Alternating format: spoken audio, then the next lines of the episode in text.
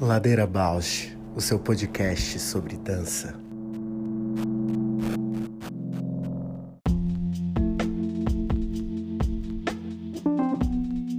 Olá, meu nome é Juliana Zelensky Alves. Sou bailarina, professora, pesquisadora, artesã e artífice da dança na infância. Compor o Ladeira me move porque borra minha presença na escuta do outro. Me identifico, me emociono, e enquanto documentamos todos estes afetos. Olá, eu sou a Paula Petreca, bailarina, professora de História da Dança e curiosa. Eu estou aqui nessa ladeira para encontrar vozes, movimentos, biografias que me inspirem a aprofundar meus gestos sensíveis no mundo.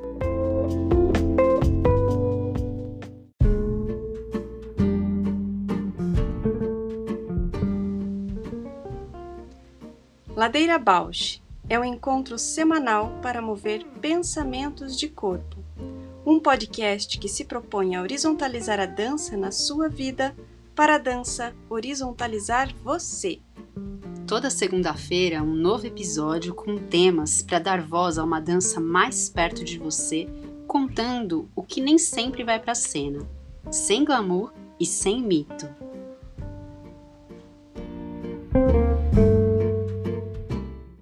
Boa tarde. Boa tarde, Paula. Tudo bem? Tudo. E a saladeira? Como vai? Vou bem. E você, na ladeira?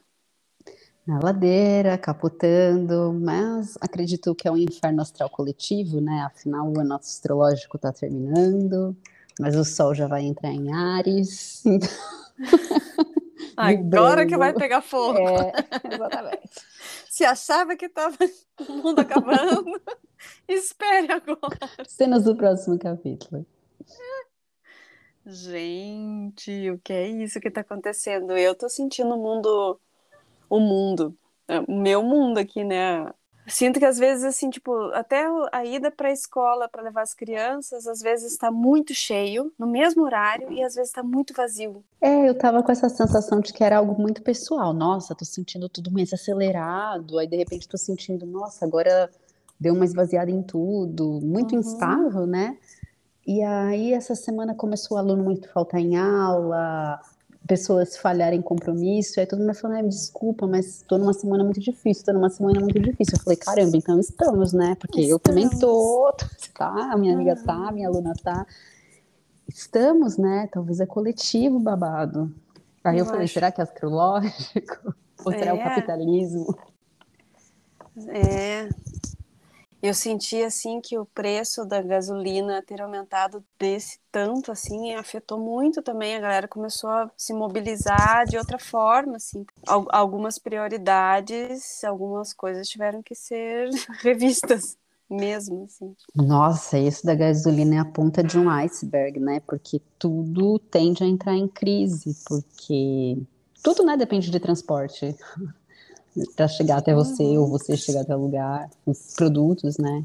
Aí a crise. Afeta crise, tudo, crise. né? Uhum. É uma cadeia, né, de, de, de acontecimentos a partir disso, né? Parece que é o que algo bem central, estrutural, assim, do capitalismo, né? Bem central, é. Até lembro daquele livro do André Lepec, o Exhausting Dance. É um livro que ele publicou, acho que em 2008, no final dos anos 2000, assim, que ele refletia sobre essa dança contemporânea, né, mais conceitual, onde os artistas não faziam movimento. E aí ele trazia que o movimento era muito relacionado à modernidade e que assim o símbolo da ideia moderna era o automóvel. A ideia Nossa. de que você pode se mover livremente, né? As possibilidades de vencer o espaço e o tempo no seu automóvel, no seu poder de locomoção. E aí ele vai problematizando essa ideia no livro, né? E propondo a pausa, propondo é, a quietude, que às vezes é bem desconcertante também, né? Mas me ocorreu isso agora, pensando que a gente está vivendo essa crise, não na metáfora, né? Agora é totalmente literal. O automóvel parou.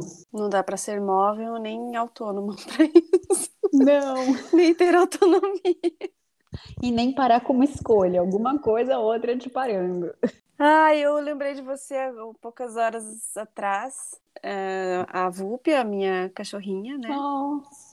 Ela passou por uns dias aí bem malzinha, é, infecção intestinal e tal, e daí todo um, um, olhar, assim, um cuidado diferente do que uma criança, assim, completamente diferente. E aí, hoje foi um dia que eu consegui pegar ela, assim, no, no... porque ela nunca vira de barriguinha para cima, assim. Achava uhum. que era algo muito dela, tipo, próprio da raça, alguma coisa assim. E aí, quando eu consegui colocar ela assim, eu lembrei, eu me dei conta que talvez por muito tempo assim eu não tenha conseguido ter esse tempo, essa pausa, esse olhar afetuoso pelo todo, pelo animal, assim, né, pelo pet, de olhar mesmo, carinho. É, talvez eu nunca tenha tido tempo, assim, respiro para isso. É, tenho reparado, assim, quanto a minha, o meu estar com as crianças é sempre muito é, numa tensão de ter que cuidar, de ter que estar bem, assim, a, atenta a tudo que está rolando, aos horários, à rotina, não sei o quê, que as coisas têm que se encaixar para acontecer. Se, te, se der muito, muito espaço para relaxamento, depois eu não dou conta de dar a volta nesse relaxamento, porque se uhum. eu relaxo junto, casa, os cuidados, a alimentação, então não dá muito tempo para eu perder o controle dessa do tempo, por exemplo. Eu preciso saber que daqui algumas horas eles vão querer lanchar. Preciso ter as coisas do mercado, preciso. Então é sempre uma e eu olhando ela assim, eu olhava, pegava ela de barriguinha, ela tava com o olho esbugalhado assim, de repente ela foi cedendo, cedendo uhum. e, eu, e eu pensando com a mãozinha na barriguinha dela e ela tensa, assim, eu olhando para ela, falei, gente, eu acho que eu nunca. E lembrava de você, assim, eu acho que eu nunca. Que, que vida, assim, né? Nunca me permiti abrir espaço para isso. E ela é, é, a representação de como eu me cuido, eu cuido das crianças nesse, nesse, nessa fricção, assim, o tempo todo ativa, até o descanso é um descanso ativo, porque precisa logo saber que vai ter um, uma atividade, uma essa coisa do corpo ambiente, né? Quando a gente a gente dá, dá esse tempo mesmo, né, de perceber o animal, perceber no corpo, né, esse corpo corpo com o animal mesmo, parece que ainda é mais sem filtro que a gente, assim. Uhum. que eu acho que né, a humanidade aí vai criando umas mirabolâncias que a gente dissimula, a gente finge que sim, quando não, e o animal não, né? O animal é muito revelador e ao mesmo tempo muito esponjinha. Isso que você fala, ah, ela era um reflexo ali do, do teu estado, né? Do teu estar. Eu direto percebo isso aqui nos cães em casa, quanto eles uhum. vão espelhando como eu tô, como tá, como tá a casa, né? Quando às vezes vem manutenção, a gente tem muito problema de ah, entrar água, madeira que quebra, aí teve muitas intervenções e eles espelham muito a energia da galera que transita. Nossa, muito, fiquei muito conectada com isso, lembrei muito de ti, com essa relação. E aprendi muito, assim, falei, gente, poderia, né? Ela tem, imagina, olha quanto tempo, né? A Maria tem, vai fazer sete, ela já tem, ela tem, veio um ano antes que a Maria, uhum. assim. Então, idade da tem, Brenda. Oito. É, oito. Então, olha quanto tempo. É que a, a demanda também das crianças, agora uhum. que a uhum. Maria já está com mais autonomia, que eu consigo olhar para um, né, para um outro, uma outra forma de estar em casa também, menos dependente, né, demandando menos atenção, ou não é que demanda menos atenção, é, é mais confiável deixar ela com mais tempo é, por exemplo, eu gravando aqui e ela assistindo o desenho. Isso é possível, antes não era possível, né? Uhum. Os combinados, eles já são, os acordos já podem, e às vezes não dá certo também. Isso também tá, tá aberto, né? Mas agora que está acontecendo. Então, a, até então era uma rivalidade ali, uma, uns acertos entre uma disputa. Era mais uma filha ali que eu estava uhum. administrando nesse É, e, a, e a Vupi tem muitos ciúmes da Maria Flor. Porque ela é a filha do meio. É. E aí a, é, o que o Abel faz, a Vupi super pode fazer o que quiser, o Abel tá tranquilo. Agora, se a Maria chega perto, aperta um pouquinho mais, já já azeda. Tem uma outra relação. E agora te ouvindo, eu fiquei pensando nesse lugar que o pet, né? Eu falei o animal, não sei o quê, mas o pet ainda é um lugar diferente, assim, né? Dentro do animal. Uhum. Que no fim do ano eu viajei com meus pets pro campo. E aí era muito engraçado perceber os pets com as vacas, o medo que o Brad Pitt tem de lagarto, de aranha, tipo, muito engraçado, assim, né? Porque parece que não é pet, que, aliás, que não é animal, o pet hum. vira outra uhum. coisa. Mas eu acho, acho forte mesmo a gente olhar, assim, pensando no corpo, né? Quando vai para a textura do corpo, nossa. E ambientes que você falou, corpo é ambiente, pensar que os animais, né, os pets também são reflexo disso, Puxa, acho muito legal falar disso mesmo. Eu estava essa semana aqui também nessa história de corpo e ambiente, também pensando esse, esses espaços, né? Voltando muito a estar no presencial, em atividade, observei o quanto, quanto a minha casa tá largada, sabe? Uhum. E aí, esse espaço pessoal que vai ficando desorganizado também, acho que nessa semana estranha que eu tive foi me desorganizando muito, muito, muito. A ponto de alguns dias de manhã despertar, e sabe quando você não sabe onde você tá? Eu tava no meu quarto. Uhum. E aí eu notei em mim essa semana um padrão que é antes de dormir, é, ter sempre muito mal-estar, tipo, ai, parece que eu tô com taquicardia, mas é ansiedade, parece que eu tô com muito bruxismo, né? Então já começa a tensão no rosto, no maxilar, antes de dormir. E aí na hora de acordar, essa coisa meio extrema, mas acorda e vejo que eu tô em casa, ai, ufa, tô em casa, minha pet tá aqui, né? Porque a Dandara chega todo dia de manhã, a pet aqui. E aí eu notei essa questão com assim, sentir-se à vontade para Você até falou isso no início de controle, né? de parece que eu não tô à vontade de soltar o controle, porque para dormir eu tô ficando ansiosa. Olha que louco. Nossa, como gente, isso que você falou, assim, o quanto a gente cria como humanidade, né, como comportamento, assim, vai, vai excedendo, excedendo, excedendo, e a gente vai criando os monstros, assim, né?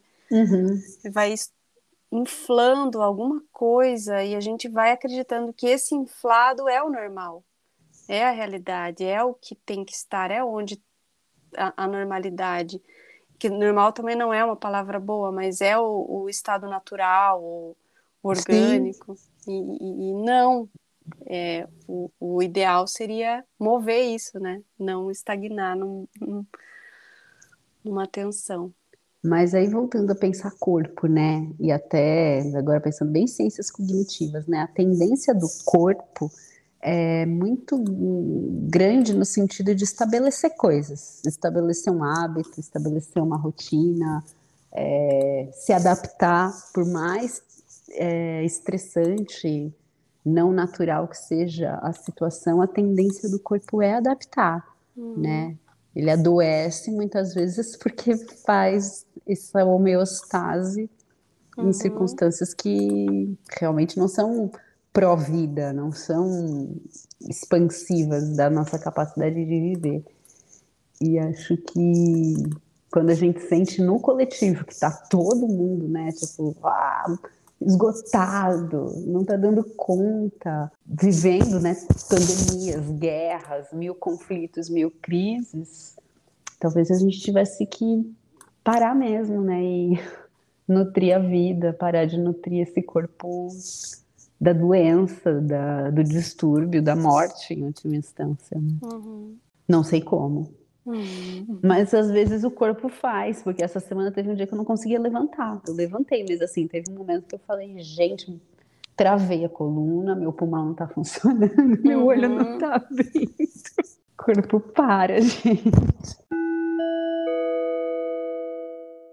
Ela se identificou assim com o nome falou, nossa, que interessante. E começou a ouvir, começou a ver que tinha algumas pessoas em comum do que ela já conhecia, ela não é, ela se diz e diz, né, que não é da área da dança, mas uhum. atua há 20 anos dando formação de professores de dança, uhum. formação para professores de dança. Então, eu acho isso tão interessante e, e, faz aula de pilates, faz aula de movimento e conversando com ela, ela tem uma perspectiva do corpo e do movimento e da dança tão aguçado da importância, da relevância e de falar assim que a arte, que a dança não é uma estratégia para é, trabalhar com crianças e desenvolver a educação, não é, não é, não é uma estratégia, a arte já é arte, a dança é dança e é essencial para a vida, assim. Que incrível. Já, já parte dessa perspectiva que eu acho maravilhosa, assim, né? E fica o tempo todo dentro da educação, pelo que é, a gente conversou, provocando essas, essas questões, movendo essas questões, assim, de trocas, né? De perspectiva, de olha, chacoalha aqui, porque está colocando, está distorcida a tua noção de papel do professor, papel do aluno, papel da dança, papel da arte, papel do ensino. Incrível. Então, assim, curiosíssima. É, nós conversamos um dia aí durante umas duas horas e meia. Uhum.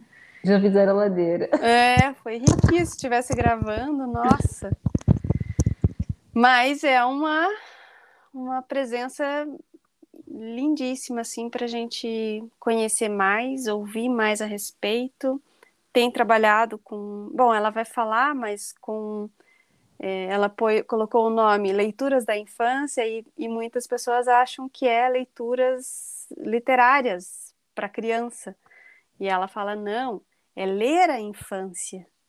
Ler, se debruçar sobre os elementos uhum. que a uhum. infância se, a gente pode ler da infância. Então, enfim, acho que eu estou falando por ela, pela minha perspectiva, mas acho que tem muito a enriquecer as nossas discussões uma parceira aí de, de ouvinte para ladeirar conosco. Que delícia! Gisela, então, chamá-la.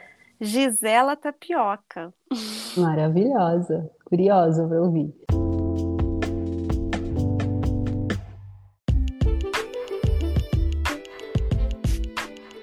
Olá, ouvintes do Ladeira Bausch. Estamos tão gratas por toda essa escuta Queremos anunciar que agora temos uma campanha no Apoia-se. Caso queira contribuir com algum destes episódios, nos incentivar a continuar produzindo, entra lá no site do apoia.c barra Ladeira. Estaremos lá. Beijo a Bausch!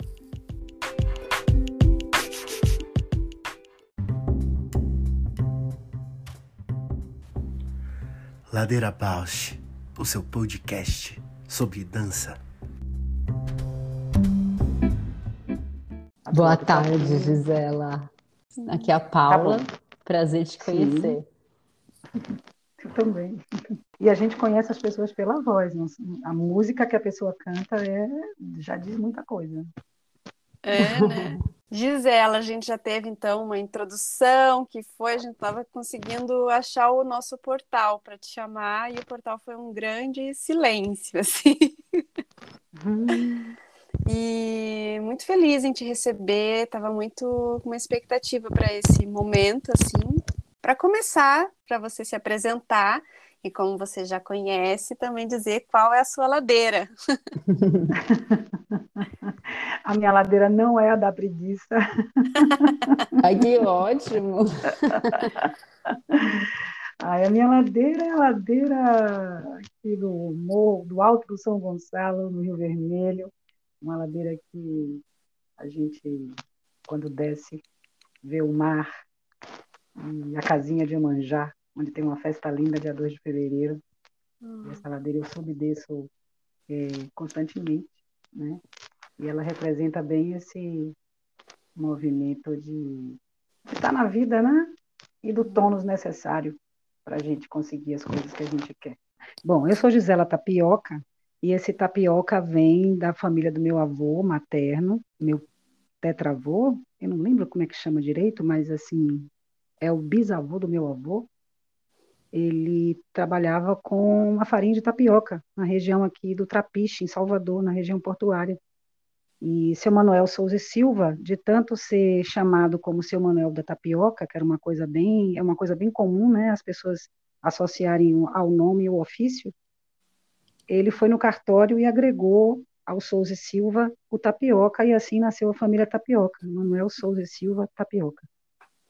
Então, esse nome é um nome de família, de verdade. Assim. Criado, que legal.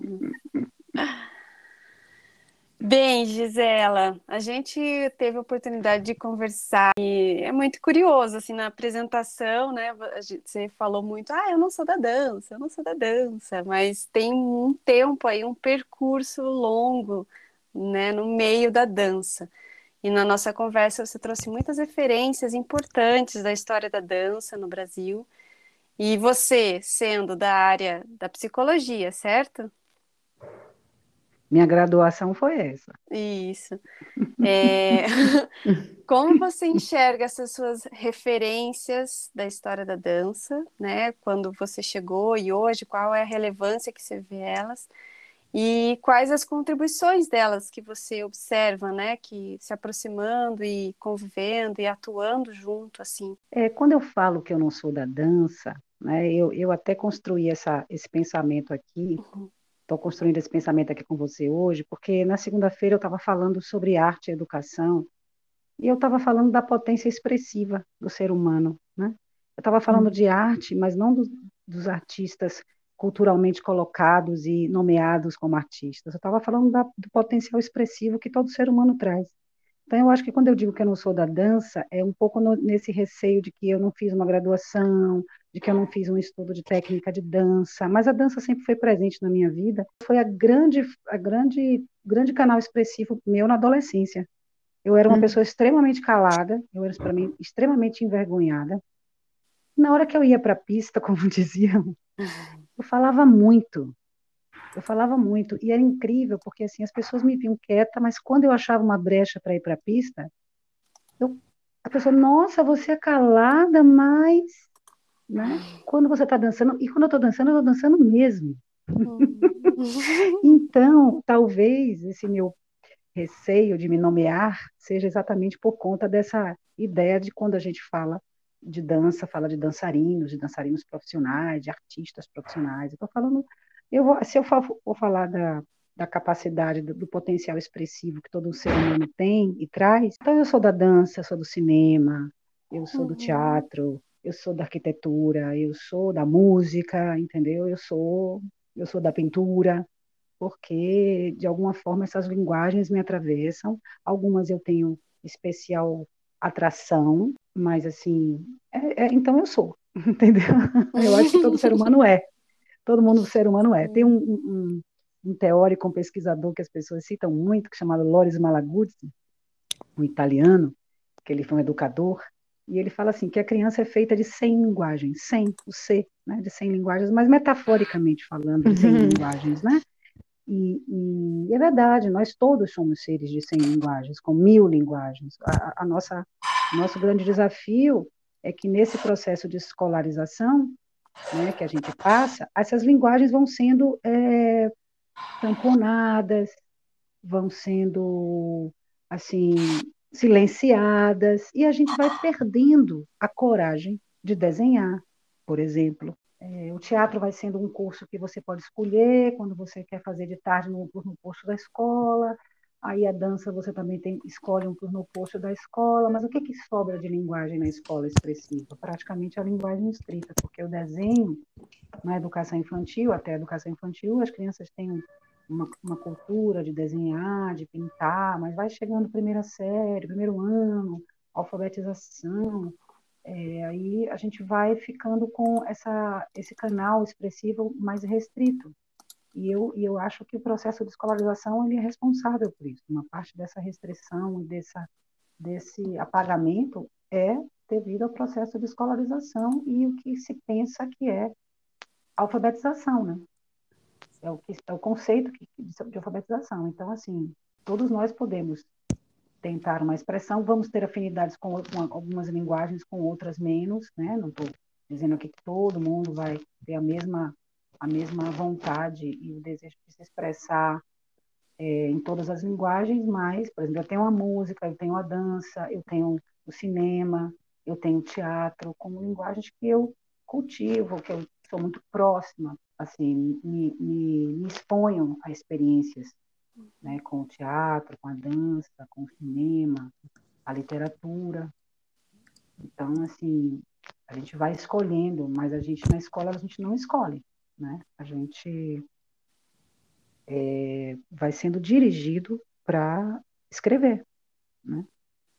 E uma, e uma escrita específica também, né? Às vezes a uma escola também leva uma um certo tipo de escrita, porque se expande muito, extrapola muito aquele controle ali da escrita, o padrão também não não está muito encaixado, Exatamente. né? É como se o corpo não fosse escrita, né? Como se a dança não fosse uma forma de escrita, não fosse um desenho, como se a dança não fosse desenho, né? Uhum. É. é bem. E aí você encontra com as pessoas lá adiante, por exemplo, que é meu público, né, que é o, o, as pessoas com quem eu trabalho, que são educadores ou profissionais da educação, e você encontra com esses profissionais lá, adultos, é, com uma, uma, uma baixa confiança na sua capacidade expressiva. Foi percebendo isso que eu comecei a, a criar programas de formação para educadores que ou profissionais da educação que contemplassem a arte como campo de experiências, né, como campo de conhecimento, exatamente nessa nessa tentativa, eu não diria de um resgate, eu não gosto também dessa palavra, mas numa tentativa de mobilizar esses recursos internos das pessoas, entende? Narrando a minha própria experiência. Falo com muita propriedade disso, porque desde muito cedo eu fui encontrando com as linguagens artísticas e fui entendendo a delícia, né? que era descobrir um trecho da poesia na música, que era perceber um filme falando de um livro. Então, assim, quando eu essas, esses diálogos sempre me, me alegraram muito. Então, eu comecei a expandir. Eu, eu fui em busca. Eu não, eu não, eu não encontrei nada na minha frente disponível. Assim, tudo, todo o meu acesso, todas as experiências estéticas que eu venho construindo na minha caminhada de vida foram é, movimentos que eu fiz na direção dessas coisas, por necessidade pessoal. E eu sou muito curiosa para ouvir. Eu acho que toda vez que você tocar próximo disso, eu vou tentar perguntar, elaborar de novo, é, elaborar de novo e elaborar de novo, que é o, ao se encontrar com essa potência de expressividade, né? Esse lugar que você fala de que é um um, a dança ela é um potencial expressivo assim, né? E, e quando você se encontra com os educadores uhum. e, e, começa a elaborar planos de formação, o que que você se defronta? Qual que você, o que que você encontra ali para falar, opa, aqui na dança tem algo a ser trabalhado?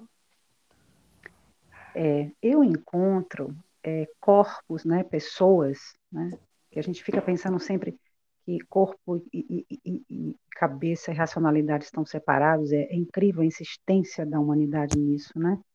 E nós somos um corpo, nós somos corpo, né? Nós, a nossa existência é corporificada, então não entendo como essa insistência nesse dualismo, entende? Quando eu encontro essas pessoas, esses educadores, eu, eu posso observar que eles padecem, né, que eles trazem nas suas memórias marcas desse processo de escolarização que é, não desaparecem pelo fato deles terem, terem se envolvido com a dança e terem virado professores de dança. Elas estão ali, latentes, né, aguardando o momento para serem é, mobilizadas. Então, o meu trabalho com os professores de dança é também trabalhar com as memórias, com esses registros do seu processo de escolarização, né? É, que passa, que atravessa o corpo, porque não adianta, ah, é professor de dança, não, não, não, professor de dança é um professor como outro qualquer. Né? Ele traz no seu corpo as marcas, as inscrições de todo o percurso de vida dele. Hum. E ele também não sabe labutar com isso. Eu estava conversando isso, assim, não é porque o professor dá aula de teatro que ele está livre, desapegado de todos os, sabe, de todas essas marcas. Não tá. Eu acho que ele pode até ter conquistado isso, mas a maioria das pessoas não vem com essa questão trabalhada, porque isso não entra no currículo. Isso não está na formação.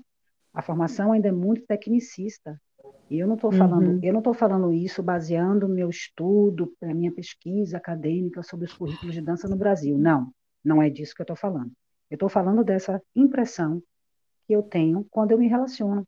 E, e, e, e, também pelo efeito que a minha fala e o meu trabalho faz nas pessoas. As pessoas saem de lá comovidas, né? Comovidas com essa e assim se sentindo amparadas por essa troca que é você assim tem tem desafios corporais a vencer na sua relação com seu com o estudante que você está trabalhando, com um grupo de crianças que você está atuando, com um grupo de adultos ou de idosos que você atua. Você tem questões aí desafiadoras a resolver nesta relação. A gente não pode pensar que quando uma pessoa se forma em dança, por exemplo, que ela está com isso tudo resolvido, que ela vai chegar numa. Ela vai repetir muitas vezes aquela, aquele padrão de, de da, da, professora que ela teve de dança. Né?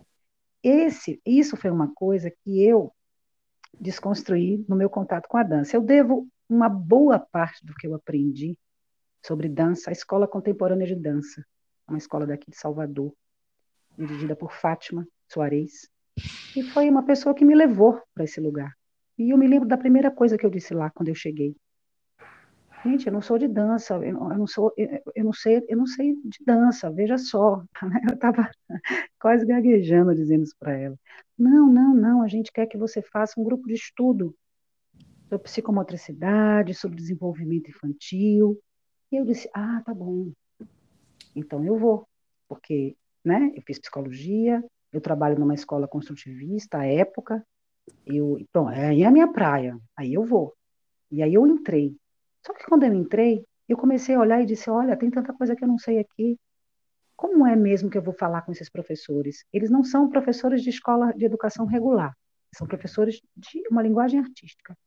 Então eu vou ter que entender esse código, eu vou ter que viver isso aí, para poder trazer com mais apropriação é, é, possibilidades de reflexão para eles, em fazer aula com as crianças, eu fiz muita aula de que chamava básico 1, tem uma nomenclatura, eu não entendia direito, eu falava mais ou menos quanto é, qual é a idade das crianças, eu falava assim para ver se eu me situava. E eu fazia aula com as crianças de 7, 8 anos. As crianças davam risada porque me viam deitada lá fazendo a aula, eu disse, eu preciso fazer essa aula, preciso viver isso aqui, para eu entender e poder conversar com os professores, com trazendo exemplos do cotidiano deles, porque me importou muito sempre que as minhas falas fossem caísse na zona potencial deles, né? Como diz Vygotsky. Eu já estava estudando Vygotsky, estava estudando Piaget, estava estudando Valon, estava estudando Emília Ferreiro, aquelas pessoas que foram assim é, bem icônicas do período construtivista, na década de 80, 90, em Salvador, e eu já vinha de uma escola construtivista que pioneira na cidade, Escola Lua Nova, e que me jogou assim numa reflexão muito profunda sobre os processos de aprendizagem, qual é o papel do professor? A criança tem uma lógica própria, olha, não fica respondendo tudo, para para ver, pergunta para ela o que, é que ela acha, observa o parque, observa o movimento, observa a conversa das crianças. Não fica falando o tempo inteiro, como aquela professora que eu vivi, né, na minha infância. Então eu fui desconstruindo um modelo de relação professor-aluno, que quando eu chego na escola de dança, eu já tinha essa bagagem, eu, tava, eu continuava na outra escola, e já tinha essa bagagem de e a escola era isso.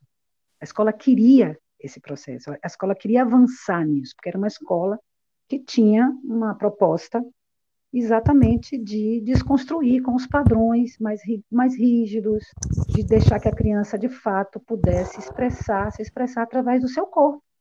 Então eu disse tudo bem, eu entendo o conceito, agora eu tenho que especificar, eu tenho que particularizar essa conversa. E aí eu fui fazer aula, eu fiz aula de Isadora Duncan, e aí eu fui me envolvendo cada vez mais e fui estudando, porque assim, eu, eu sempre digo, eu não tenho medo da pergunta, né? Eu não tenho medo de não entender a coisa. Aquilo me, me move para eu entender. Então, eu fui me movendo na direção das coisas, eu fui me aperfeiçoando, eu fui fazendo curso, eu fui estudando, eu fui ouvindo as pessoas. Eu sempre fui uma pessoa que gostou de ver processo de criação de espetáculo, processo de criação.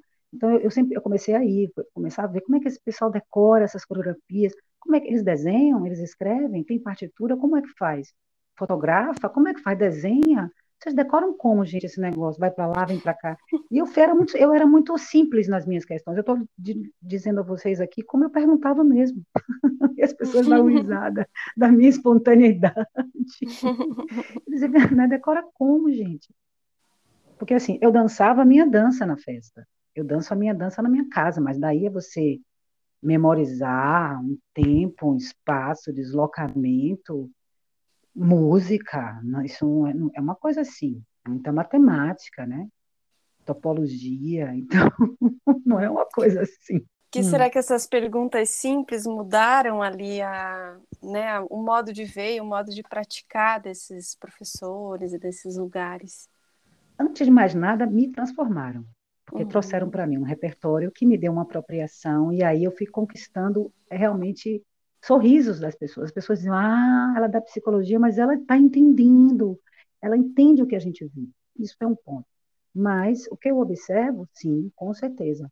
Eu, eu acho que eu colaborei muito, eu contribuí muito é, com os professores dessa escola e, posteriormente, com todos os professores que eu fui conhecendo de dança e fui tendo a oportunidade de, de, de conversar, de dialogar nesses encontros formativos. Falar, por exemplo, dos afetos em sala de aula, né? É um ponto de pauta importantíssimo. E, assim, falar que você pode, sim, com o seu corpo, é, é, é, inibir uma criança, intimidar uma criança, humilhar uma criança, sem você falar muita coisa. Quer dizer, então eu acho que eu contribuí muito. Eu tenho uma caminhada aí de mais de 20 anos nesse processo, com, com professores de dança. Então, assim, acho que eu trouxe contribuições, mas também aprendi muita coisa, porque aí também eu, eu, eu mesmo elaborei um currículo para mim. Eu falei, bom, eu preciso ver os espetáculos de dança das escolas daqui da cidade, né? Preciso ver o que é isso. Eu comecei a assistir os espetáculos das escolas de dança. E aí eu comecei a observar como era o espetáculo de dança da escola que eu trabalhava, como era a construção desse espetáculo, como é que as professoras faziam isso. E aí eu comecei a ver diferenças profundas, né? Nessa escuta das crianças, nessa participação das crianças ativa no processo criativo. Eu falei, nossa, é isso que eu. É, eu, eu, concordo com tudo isso, é isso que, que, me, que me toma aqui. Então, eu, eu, tive o privilégio de estar numa escola que aprendeu muito com essa interlocução, sem dúvida nenhuma. Imagina, eu, eu era um elemento que não era da dança, né, dentro de um espaço que estava disponível, né, que se disponibilizou a minha, a minha chegada.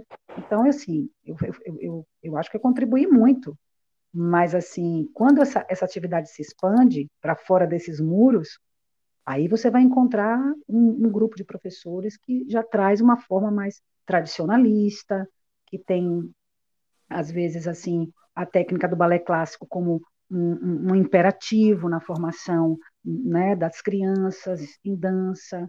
Eu vim de uma escola que a dança contemporânea, a dança moderna estava ali o tempo todo, né? Uma escola contemporânea com a dança moderna forte ali. Então, assim, eu vivi, eu vivi um outro padrão, eu vivi um outro modelo ali. Mas quando eu comecei a, a, a, a caminhar e a ter contato com outros professores, eu vi que aqueles professores estavam tinham uma analogia com os professores que eu, que eu, que eu, que eu já conhecia das escolas regulares, com uma abordagem mais tradicionalista, com uma abordagem mais é, de modelo, de cópia, né, de ficar na frente uhum. o professor e a criança copiar, da mesma forma que um professor fica dando aula lá falando e a criança fica lá calada. Eu dizia, tem uma semelhança.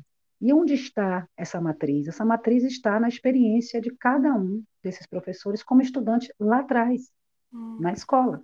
E é aí que aí a psicologia vem, a psicanálise vem, e me dá essa, essa possibilidade de mexer com essas memórias, de mobilizar esses sentimentos, esses afetos e trabalhar isso.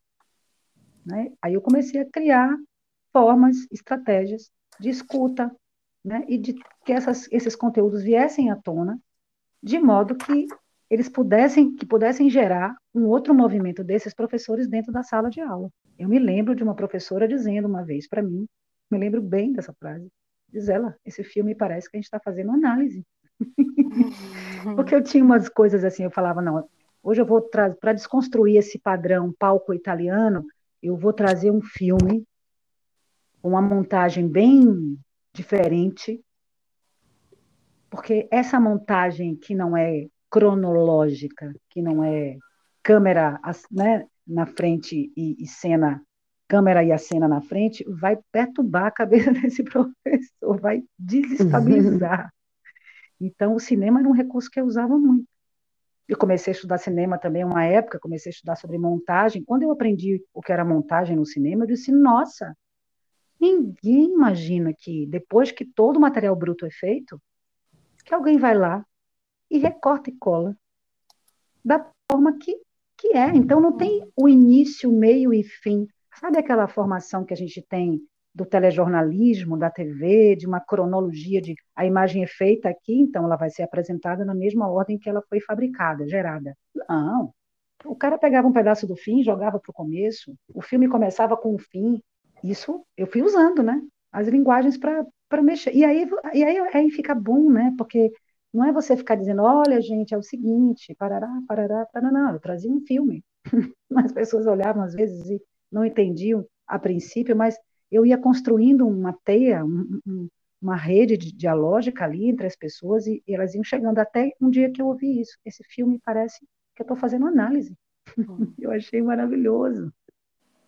Porque eu acho que a arte tem essa função, né? A arte tem essa função de promover o autoconhecimento, o conhecimento do outro. Então eu comecei a, a me aprimorar nisso. Eu, eu trabalho com arqueologia, dentro da, de, desses, desses programas de formação, como um campo que, que pode trazer boas metáforas e que pode trazer um universo simbólico que, é, que, vai dialogar com a postura do professor em sala de aula, entendeu? A gente uhum. vai, eu, eu vou criando conexões que são conexões muito minhas mesmo, não adianta, eu sempre digo, gente, essa é uma estratégia minha, é, isso aqui é fácil para mim, porque eu vivo isso, eu, eu, eu, vivo isso, é uma conexão que eu produzi, então, o que eu, que eu, o que eu trago aqui como, como, como mensagem nessas histórias é que vocês se inspirem, né? E, e, e não tenham medo de produzir suas conexões a partir do que, é, do que faz sentido para vocês. Porque não tem fórmula para fazer isso. Então, às vezes, ah, qual foi o filme que você usou? Mas, gente, procure um filme que você se sinta confortável para brincar com as pessoas. Porque às vezes as pessoas tem uma coisa na educação, né, na pedagogia, e isso não é uma crítica maldosa, é uma, é uma reflexão de, uma, de, uma, de um posicionamento muito prescritivo. Né? Assim, uma, os professores acabam, é, por falta dessa construção, por falta de viverem esse processo nas suas formações, eles acabam demandando fórmulas, respostas.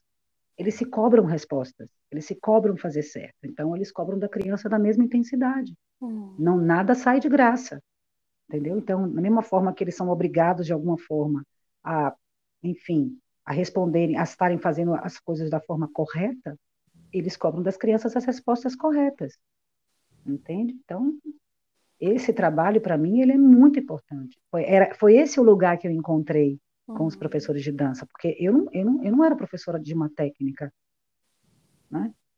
Eu não era, prof... eu era, eu era, você faz o quê, né? Você faz o que que você ensina para os professores? Era, é, é, até eu era difícil de explicar. Eu ficava uhum. gaguejando às vezes para explicar, mas, mas aos poucos eu fui entendendo qual era o meu lugar.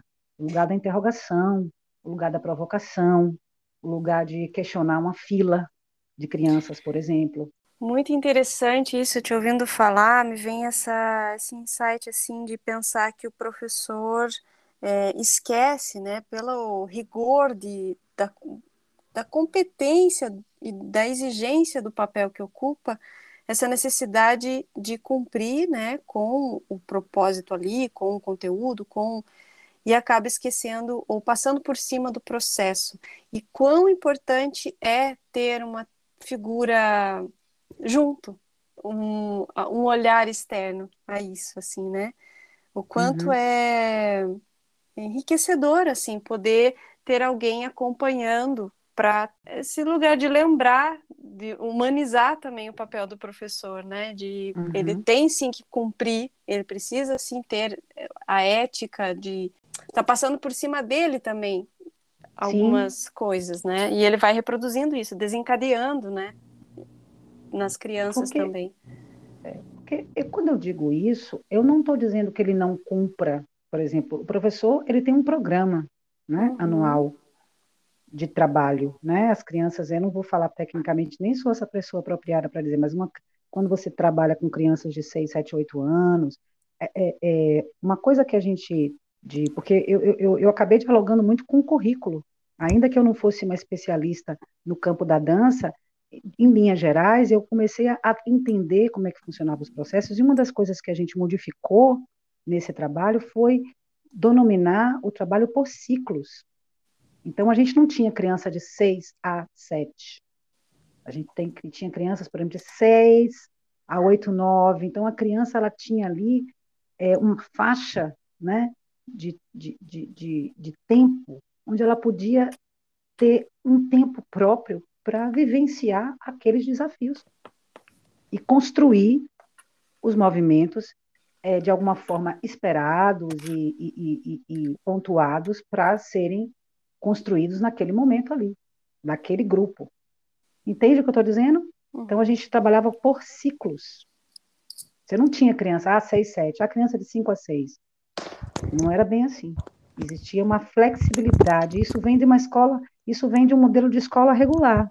Existem escolas que trabalham por ciclos. Então as crianças elas não repetem a turma.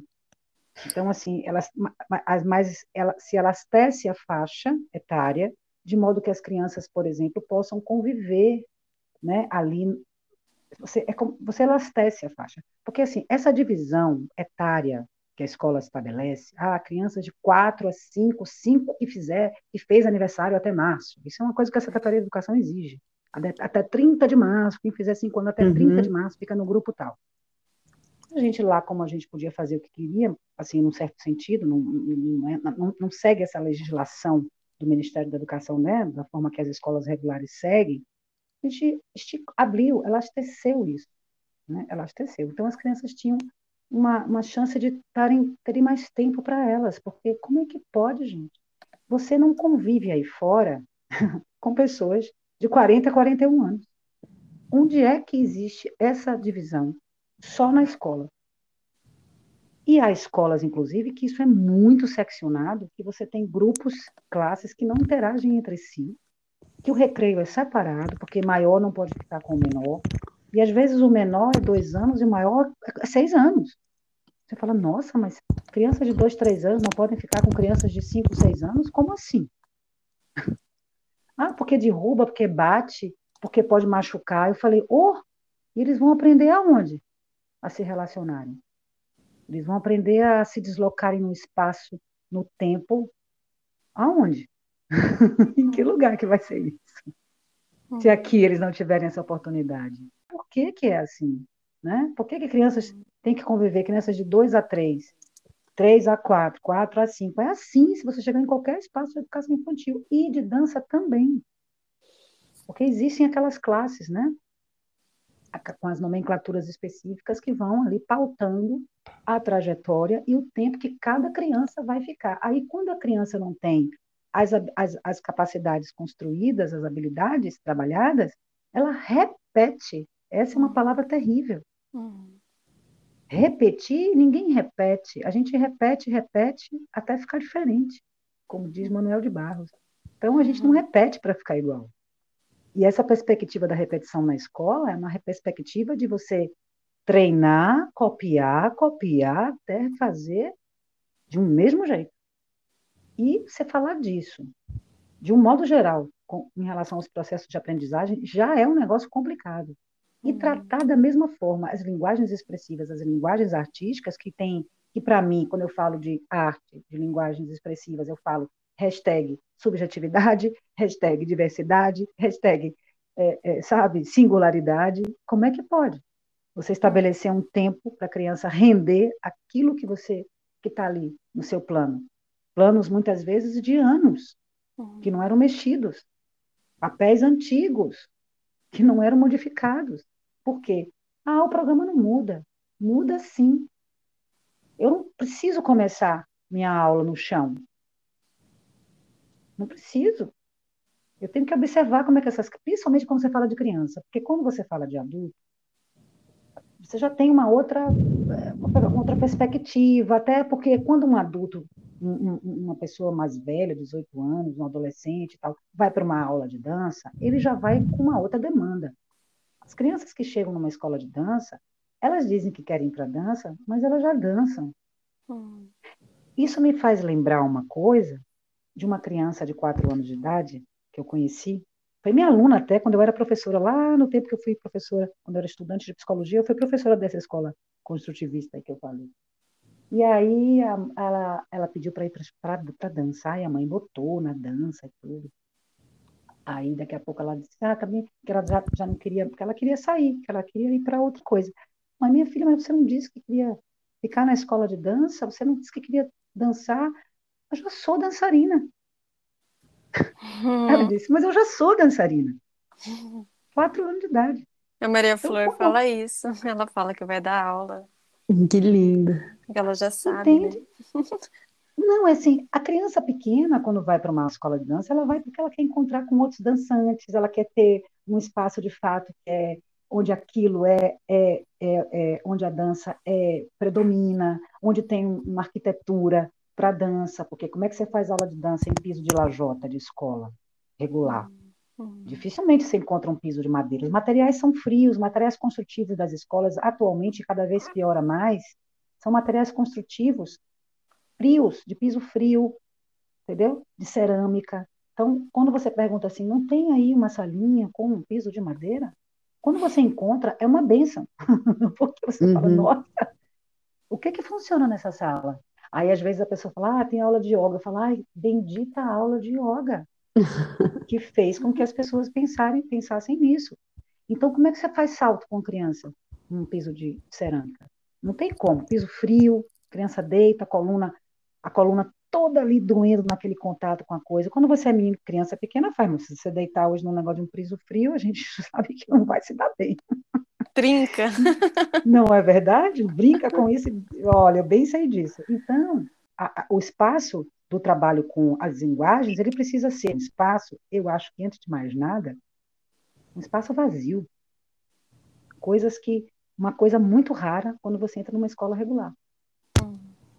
Né? Você não tem uma sala, você não tem um espaço, você não tem um espaço circular, normalmente a arquitetura é uma arquitetura quadrada, mais convencional, você tem materiais de revestimento mais convencionais, você tem fórmica por todos os lugares, né? Assim, é tudo muito bonito, é tudo muito moderno, mas é fórmica, é lajota, então é parede quadrada, não tem um ambiente circular, não tem madeira, não tem uma iluminação natural, né? Hoje é tudo muito fechado, com ar-condicionado. Então, aí, quando a criança vai para uma escola de dança, é que ela chega numa escola, encontra uma sala vazia, só com um piso de madeira e um espelho coisa que a gente também trabalhou muito. O espelho foi um elemento muito interessante de pesquisa, porque nós colocamos cortina nos espelhos para ter a opção de sem espelho e com espelho. Uhum. Por quê? Porque a gente vive, inclusive hoje, isso foi há muitos anos atrás, mas hoje a gente vive numa, numa cultura de câmeras digitais, principalmente de selfies né, de eu vendo eu mesma, né? Você faz uma live no Instagram, você não vê ninguém, você se vê o tempo inteiro. então, a gente ficava pensando muito como é que a gente vai fazer para mobilizar os recursos próprios dessas crianças, os recursos internos delas, com elas se olhando no espelho e fazendo para o espelho, não prestando atenção em si, pensando atenção na imagem que está projetada. Não que o espelho não tenha a sua função, não é isso. Não é isso. O espelho tem sua função, e o espelho é algo mágico. Quando um bebê se depara com um espelho, é uma possibilidade ali que, que, acontece de fusão da visão da visão fragmentada que o bebê tem, porque nós não vemos nossas costas, a gente não vê, a gente não se vê de corpo inteiro, e o, e o espelho lhe possibilita essa visão entre aspas, né? Porque as costas a gente só vê se a gente tiver dois, três espelhos, né? E aí a gente vai vendo todas as facetas do nosso corpo, mas quando a gente se olha no espelho, a gente tem uma visão mais inteira. Então, é um, um, um artefato interessantíssimo para trabalhar. Mas a gente observando, eu observando as, as, aulas, e os professores também, em discussão semanal, né? Porque tem uma coisa chamada formação continuada, que a gente não pode perder esse conceito. Não adianta dar um curso para a pessoa. Você precisa criar um percurso formativo contínuo, onde você tem a oportunidade de ver aquele professor na ação dele, né, no dia a dia dele, e que possa tematizar essa prática, possa trazer essa, essas situações para esse, esse lugar, esse espaço. É um espaço que tem que ser regular, porque há de se construir ali uma relação afetiva, de confiança, de modo que todos possam se colocar sem medo do julgamento nem do erro, que são dois, que é um ponto importantíssimo que, que, que remete lá às nossas memórias escolares, né? O que é que faziam com quem conversava? Chamava para frente. Hum. Né? Então, essa exposição de quem está lá no fundo conversando, você vai sentar na frente, ou então você vai ler aqui em voz alta na frente, ou então você vai vir para o quadro. Lembram dessas frases? Você agora vai vir para o quadro. Então, essa situação de exposição na frente, né, provoca muitas, muitas dificuldades, muitos desafios para uma pessoa. Então, você tem que trabalhar com isso. O que é estar tá na frente? Nós tivemos muitos desafios com o espetáculo onde não tinha muito à frente. As uhum. crianças diziam, mas eu quero ficar na frente, porque eu danço melhor. eu sou maior, eu quero ficar aqui. Ah, fulano está errando muito, eu quero ficar na frente. As famílias cobravam seus filhos na frente.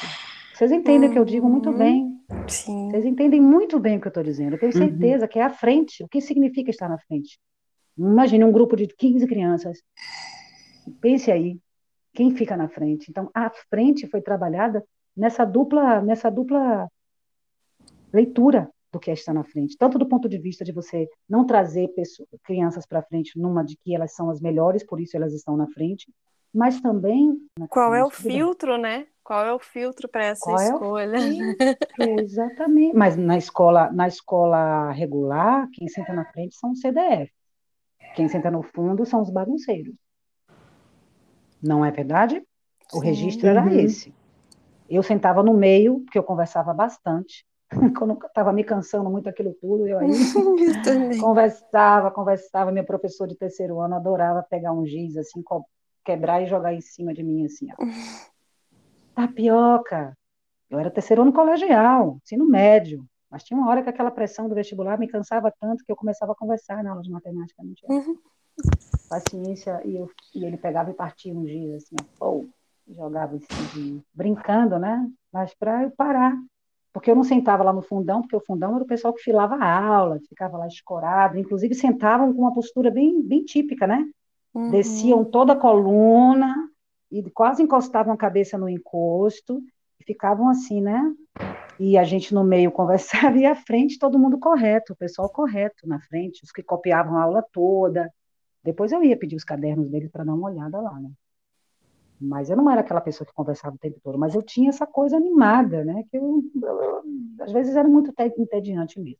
voltando para isso, essa minha possibilidade de refazer meu percurso e de me pensar como estudante me ajudou muito a criar esse trabalho de memórias, das memórias da, das histórias de, de, de, vida de cada um, né, de trabalhar com esse conteúdo subjetivo que está na sala de aula o tempo inteiro, seja professor de teatro, de dança ou de matemática. Né, as projeções que as professoras faziam nas crianças. Falei, gente, vão dançar, eu brincava, falava, falava, vamos dançar, deixa o menino. Ai, mas ela é tão talentosa e ela não está vindo para a aula. Eu falei, vai dançar, querida. deixa a criança talentosa aí. Uhum. Porque tem uma coisa, eu, eu, aprendi isso com os professores, eles olham as crianças falam, nossa, essa daí vai ser, olha o joelho, olha o pé, olha a bacia. Uhum. Não no sentido lá mais rigoroso do, do balé, não, mas assim, olhando o corpo mesmo, uma coisa que eu aprendi até a fazer, né? Eu também eu comecei a desenvolver esse gosto. Nossa, olha, essa, olha esse plexo. Nossa, olha esses hum. braços dessa menina. Meu Deus, olha como é que elas viram. Você começa a descobrir os falares, né? E se encantar com a, a, o texto que, que, é dado. Então você fala, nossa, essa daí, essa menina vai dançar muito. Já pensando na profissionalização. Uhum. E aí, uhum. quando a coisa estava muito assim, eu dizia, gente, vão dançar. Uhum. deixa o povo quieto, deixa as crianças em paz. E eu fui também vendo que existiam outras formas dentro da dança, eu fui conhecendo a Isadora, a, a, fui vendo a Pina Bausch, eu fui vendo o trabalho de Angel Viana, por exemplo, eu fui vendo o trabalho que Lia Robato fez aqui. Uhum. Eu falava, nossa, mas pode falar de outro jeito, não precisa usar sapatilha. E os corpos se curvam e, e, se, e, se, e se deslocam, e os homens não carregam apenas as mulheres, porque era uma coisa muito assim, né? Esses artistas foram trazendo assim, provocando essas rupturas todas. Aí você vai ver o figurino, você vai ver que tem um cenário, até chegar na dança, uma performance mais completa com a dança, com vídeo, né, com as tecnologias todas, né, com uma, uma pessoa dançando num país e a outra no palco com a imagem, dançando com aquela imagem. Eu vi muita coisa. Depois eu disse: olha quanto experimento. Eu fiz uma oficina uma vez, eu como participante da oficina, que era isso, era dança e tecnologia. E aí eu falei, nossa, olha isso.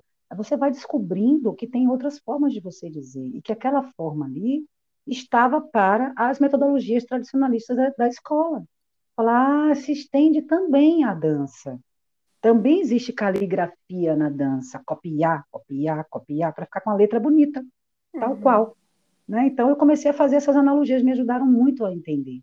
Né? São minhas, minha, minha forma, com todo respeito, e assim, posso estar equivocada também. Eu sempre abro uma, uma parêntese enorme para o meu equívoco, a minha percepção, é a minha forma de ver. Hum. E pode amanhã se transformar, mas eu via muito isso. Falava, isso é caligrafia, não é isso, gente? Eu hum. falava, caligrafia. Tem caligrafia. Foi uma coisa que eu procurei. Quando eu descobri que existia uma coisa chamada Pilates, aqui em Salvador, era uma coisa que ninguém faz, só bailarino fazia Pilates. Eu cheguei na aula e só vi bailarino, né? E era engraçado porque a estética era completamente diferente de academia, apesar de eu nunca ter frequentado academia de ginástica, porque eu nunca, nunca gostei daquele contexto. Quando eu cheguei nas aulas de Pilates, era só bailarina, aquelas malhas furadas, eu brincava, o pessoal das malhas furadas, porque quanto mais rasgada o bailarino gosta, né? Que uhum. suou, gastou. Então eu entrava naquela turma e dizia, gente, tem certeza que essa aula é para mim? gente, eu não sou de dança, esse pessoal está fazendo. Não, não, o pessoal tá aqui está machucado também. não é só o pessoal que está performando em alta, em alta potência, não. O pessoal também que está machucado. E aí eu fiz aula com muita gente machucada. E eu fui introduzida no Pilates pela pioneira do Pilates no Brasil, que é a Alice uhum. Becker. Então, foi minha primeira professora de Pilates. Então, eu aprendi que era músculo intercostal, musculatura uhum. intercostal. Fazendo um exercício de pegar na paredinha, que você fica de frente para a paredinha, vai subindo a mão, ela diz, aciona, aciona. Mas eu não sabia que aquilo existia. Eu disse, como é isso, gente? Vem cá, tá, tá, tá fazendo algum, algum exercício aqui, ou subindo essa parede? Não sobe o ombro, aciona a musculatura. E ela pegava assim na musculatura. Eu disse, meu Deus, essa musculatura está morta. E aí eu fui descobrindo, claro que isso era, um, era um, um, um, exercício bem do começo, né? Dos primórdios do negócio. Eu pratico isso há mais de 20 anos. Porque eu, eu quando eu descobri, eu falei, meu Deus, isso é, isso é para mim. Isso é para mim. Até porque, por mais que fosse um sistema, que quando você olha Joseph, por exemplo, nas fotos, quando eu vejo Joseph Pilates, eu falo, nossa, tem um negócio meio travadão, né? Tem um negócio meio duro. Mas Trincado. Sim, eu, eu, fazia, eu, eu, fazia pilates com uma bailarina. Hum. Eu esqueci de dizer isso. Ela era uma bailarina. Entendeu?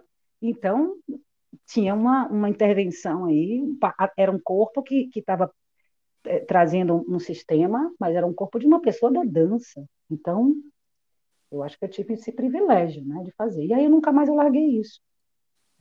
E os bailarinos disseram: Nossa, se a gente tivesse tido Pilates quando a gente começou, poxa, olha que trabalho incrível, se tivesse chegado no Brasil, na Bahia, uhum. um negócio desse, a uhum. gente estaria bem amparado. Eu ouvi vários bailarinos dizendo isso. E aí, quando eu descobri o giroquineses, que era o que é outro sistema, eu ouvi a mesma coisa dos bailarinos. Então, realmente, a gente tem que pensar na formação de um bailarino ou de uma criança a partir de muitas possibilidades de diversidade de possibilidades. Daí a, a, ênfase que eu trago ao trabalho com as linguagens artísticas dentro do currículo de formação de professores, sejam eles professores de escola regular ou professores ligados às artes. Então, para mim, é a mesma coisa.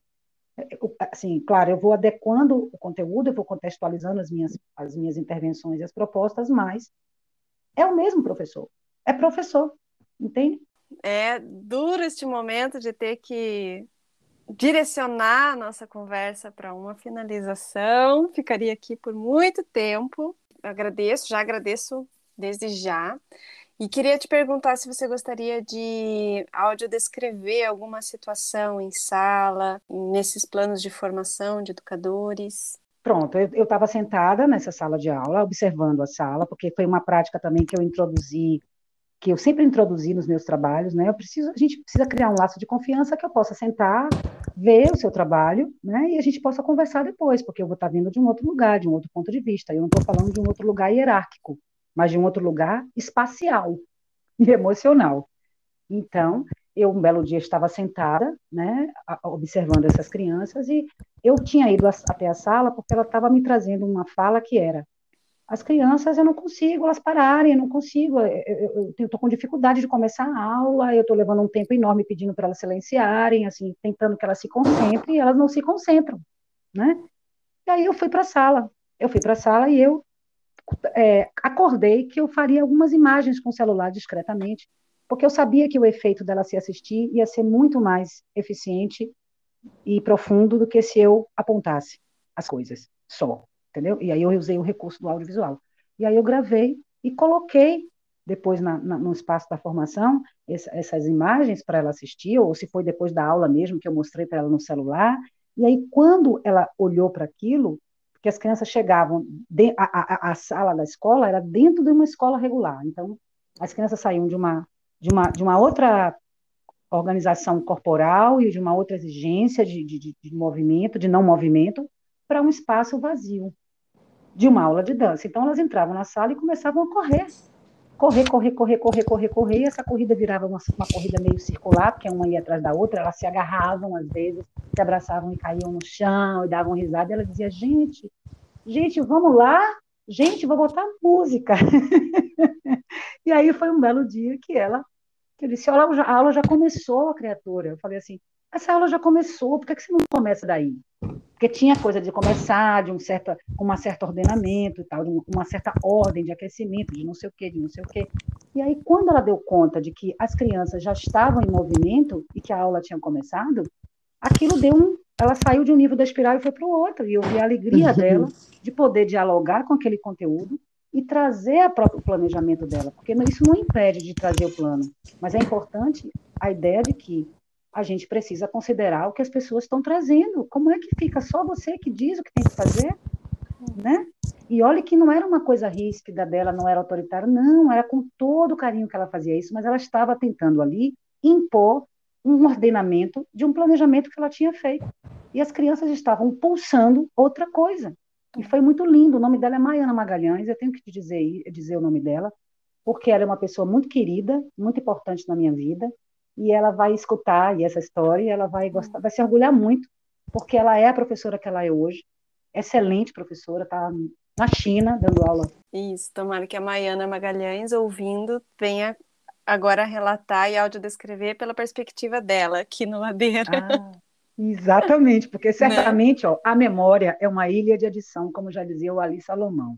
Então, eu estou contando aqui a minha história, as minhas uhum. memórias em relação a isso. A gente inventa, no bom sentido, né, da uhum. criação. A gente recria as memórias. Então, sem medo nenhum que ela conte a outra versão aí, que vai ser muito Sim. massa.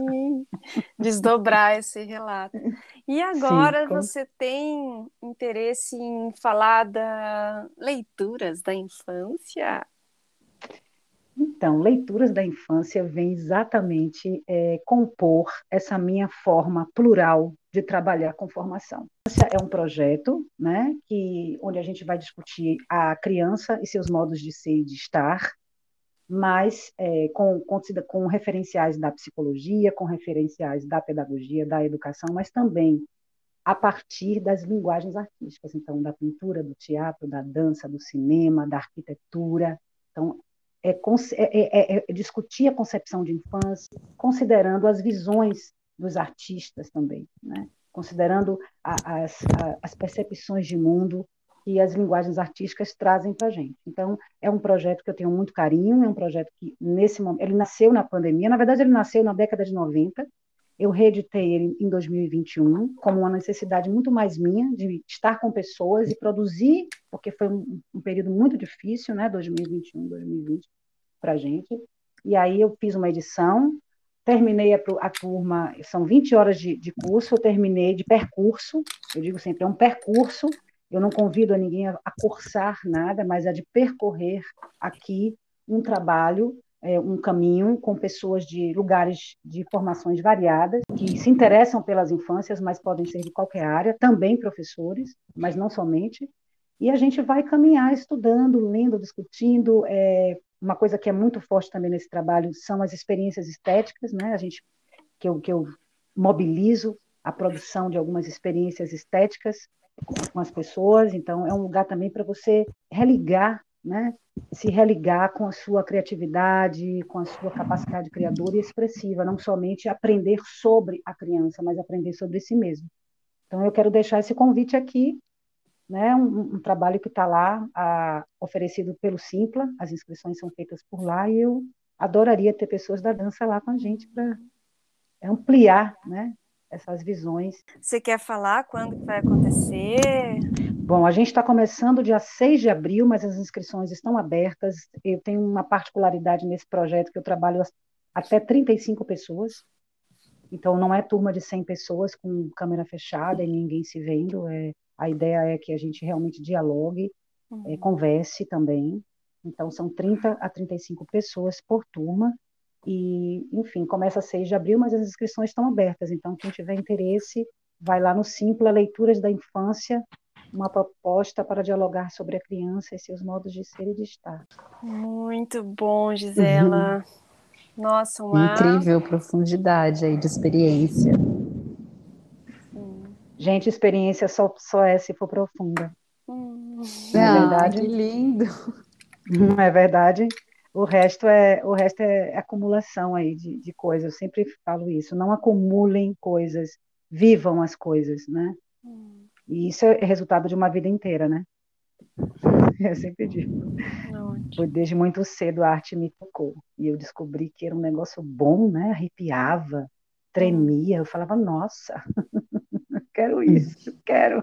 Eu quero agradecer a vocês, viu, gente, por essa oportunidade dessa conversa, que foi uma coisa assim, né? Ladeira abaixo. A gente chegou é. lá e vai. A gente que te agradece, Gisela. Que delícia saber de toda essa trajetória e ampliar né, as nossas referências, nossos imaginários. Muito obrigada. Eu que agradeço, gente. Que lindo o nosso encontro. Sim, eu também super feliz aqui por ter essa oportunidade de, nossa, foi assim, né, momentos assim profundos ouvindo e uma escuta assim de experiência, de encontros, acho que você traz muito na tua fala a riqueza dos encontros e afetos que você teve também, né, com as pessoas de uhum. dança, com esse ambiente. Então, muito, Exatamente. muito feliz. Espero que a gente tenha outras oportunidades de aprofundar muito mais, rolar muito mais ladeira abaixo. Vão rolar lá no Leituras, vai ser lindo. Bora. muito bom. Um super tá bom, beijo, então. Até a próxima. Beijinho. Beijão, gente. Beijo.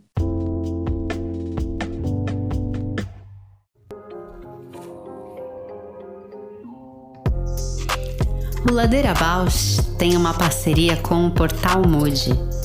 Você pode seguir a gente por lá e acompanhar as novidades sobre dança exclusivas desse portal. Se você tem interesse por uma parceria com o Ladeira, manda sua proposta pra gente ladeirabausch.gmail.com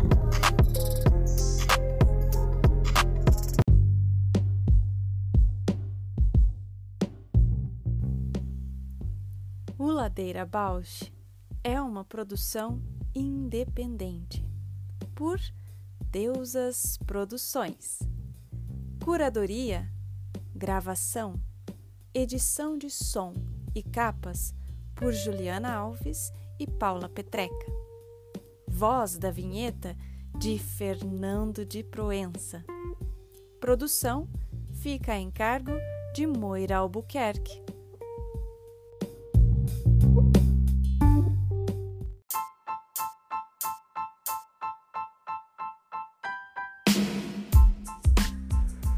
Ladeira Bausch, o seu podcast sobre dança.